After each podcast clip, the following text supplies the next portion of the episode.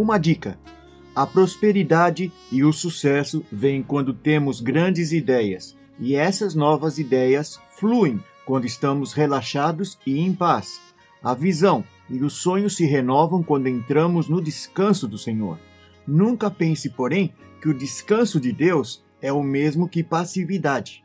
Há uma grande diferença entre descanso e passividade.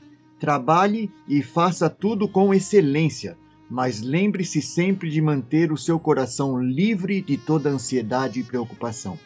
Vamos meditar hoje sobre o descanso e a frequência do espírito.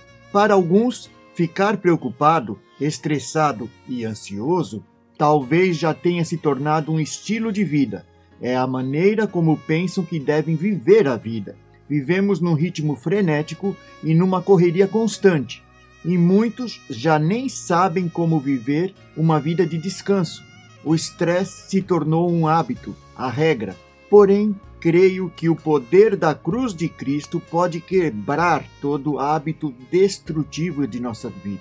Não importa se você é um ansioso ocasional ou um viciado em preocupação, você pode ser cheio da verdade da palavra de Deus e ser livre da opressão, da tensão e do estresse.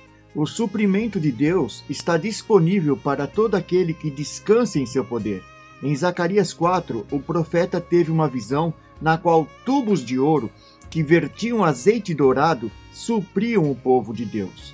Todo o azeite de ouro está fluindo sobre as diferentes áreas da nossa vida. O óleo do suprimento está constantemente fluindo e nunca cessa.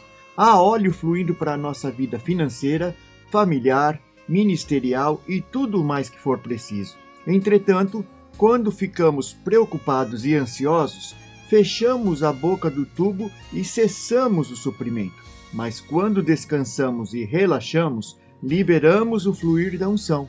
Normalmente, as áreas em que temos problema hoje são justamente aquelas com as quais estávamos preocupados ontem. O poder de Deus é liberado quando entramos no descanso.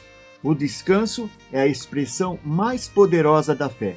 Em Isaías 30:15, a palavra nos diz: Porque assim diz o Senhor Deus, o Santo de Israel, em vos converterdes e em sossegardes está a vossa salvação.